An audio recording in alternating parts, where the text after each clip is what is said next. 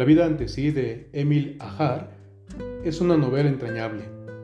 Cuenta la historia del pequeño Mohamed, Momo, como le dicen de cariño. Momo vive con la señora Rosa, una anciana judía, sobreviviente de Auschwitz, que vive en un sexto piso al que llega cada vez fatigosamente. Con sus 95 kilos de peso y sus solo dos piernas.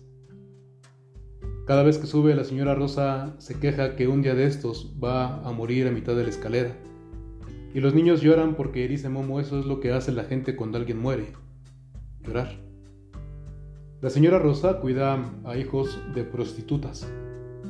Momo es también amigo del señor Jamil, un hombre ya mayor que además de envejecer, dice Momo, vende alfombras en las calles de París. Un día preguntó Momo al señor Jamil, ¿por qué siempre sonríe, señor Jamil? Para dar gracias a Dios todos los días por mi buena memoria, pequeño Momo. Y luego le preguntó, ¿se puede vivir sin amor? El señor Jamil respondió con evasivas, es decir, no respondió, por lo que Momo insistió en su pregunta. ¿Se puede vivir sin amor? Sí, le respondió y bajó la cabeza con vergüenza. Momo se fue y lloró. Difiero del señor Jamil. No se puede vivir sin amor. Sin amor apenas se sobrevive. La presentación de Jesús en el templo de Jerusalén por parte de María y de José, así como nos la cuenta San Lucas, es también una escena entrañable. Junto con los padres del niño, los protagonistas de la misma son Ana y Simeón, un par de ancianos como la señora Rosa y el señor Jamil, un par de seres humanos que a pesar de lo duro y lo largo de sus vidas, no dejan de dar gracias al Señor. El señor Jamil agradecía a Dios por su buena memoria. La iglesia vive también de su buena memoria y debe dar gracias a Dios por ello todos los días, al menos con una sonrisa. La iglesia guarda la memoria del Señor Jesús, muerto en la cruz como víctima inocente, a la que Dios le hizo justicia resucitándolo. No es una justicia manera de revancha, sino de reivindicación y dignificación, de rescate. La señora Rosa y el señor Jamil eran víctimas, ella del holocausto nazi, él de vivir sin amor. Su condición los hizo tan compasivos que aprendieron él a sonreír con un niño musulmán, como lo era él mismo, y ella a acoger y a cuidar a hijos de prostitutas que rara vez veían a sus madres, aunque la señora Rosa se esforzaba porque los pequeños no fueran arrancados de sus lados. Momo no conoció a la suya, pero quería a la señora Rosa.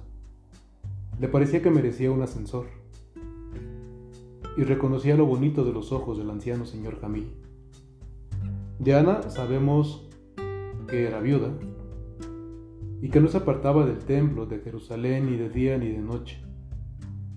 De Simeón solo que había recibido la promesa de Dios de no morir sin antes haber visto al Salvador.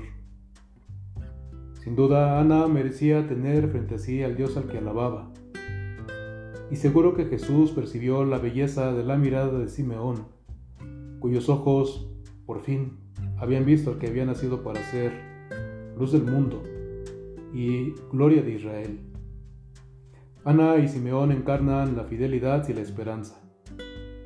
Simeón esperó no solo con paciencia, sino con esperanza. Con paciencia guardamos ahora el confinamiento en que nos tiene la pandemia. Con paciencia esperamos la hora en que podamos salir nuevamente y hacer nuestras las calles. Con paciencia esperamos la producción y distribución de la vacuna que nos permita, decimos, ser los de antes. Pero no es solo paciencia. En Simeón hay también esperanza, que es una fuerza que Dios mismo nos regala. Dios mismo tiene esperanza en nosotros. La esperanza en que sabremos cuidarnos. Esperanza en que apliquemos nuestra inteligencia al servicio de la humanidad y no de lucro. Esperanza en que un día podamos salir nuevamente a las calles para hacer nuestra la fraternidad, para rescatarnos y conquistarnos a nosotros mismos, como hermanos, como hermanas. Dios tiene la esperanza de que seamos fieles, a pesar de la desesperación, a pesar de la adversidad económica, fieles en la enfermedad e incluso fieles en la muerte. Dios espera que le seamos fieles en el amor y en la esperanza, como Ana y Simeón. Dios tiene la esperanza de que el haber sido víctimas de esta pandemia nos haga sensibles, compasivos con quienes han perdido el trabajo, la salud, la vida misma. Dios confía y espera con todo su corazón de Padre que guardemos siempre la memoria de las víctimas y las honremos con el homenaje de la gratitud y de la fraternidad. La Iglesia vive para guardar esta memoria y para vivir esta misión con fidelidad y esperanza. La vida religiosa que también celebramos en este día anida en el corazón de la Iglesia para recordárselo día y noche con su propio testimonio de vida, igual que alaba a su Señor día y noche con su oración, con su canto y con su silencio contemplativo. Entre los niños a los que cuidaba la señora Rosa estaba Banania, un pequeño musulmán negro que tenía, dice Momo, tres años y una sonrisa. Una sonrisa que no perdía nunca, ni cuando lo regañaban. Jesús tenía cuando lo presentaron al templo 40 días. 40 días y un corazón lo suficientemente grande para colmar la fidelidad y la esperanza de Ana y Simeón para alimentar la fidelidad y la esperanza de María y de José. A pesar de la espada profetizada por Simeón, podía ser un pequeño de 40 días, pero en el corazón de Jesús ya estaba encendido el fuego de amor que habría de iluminar al mundo.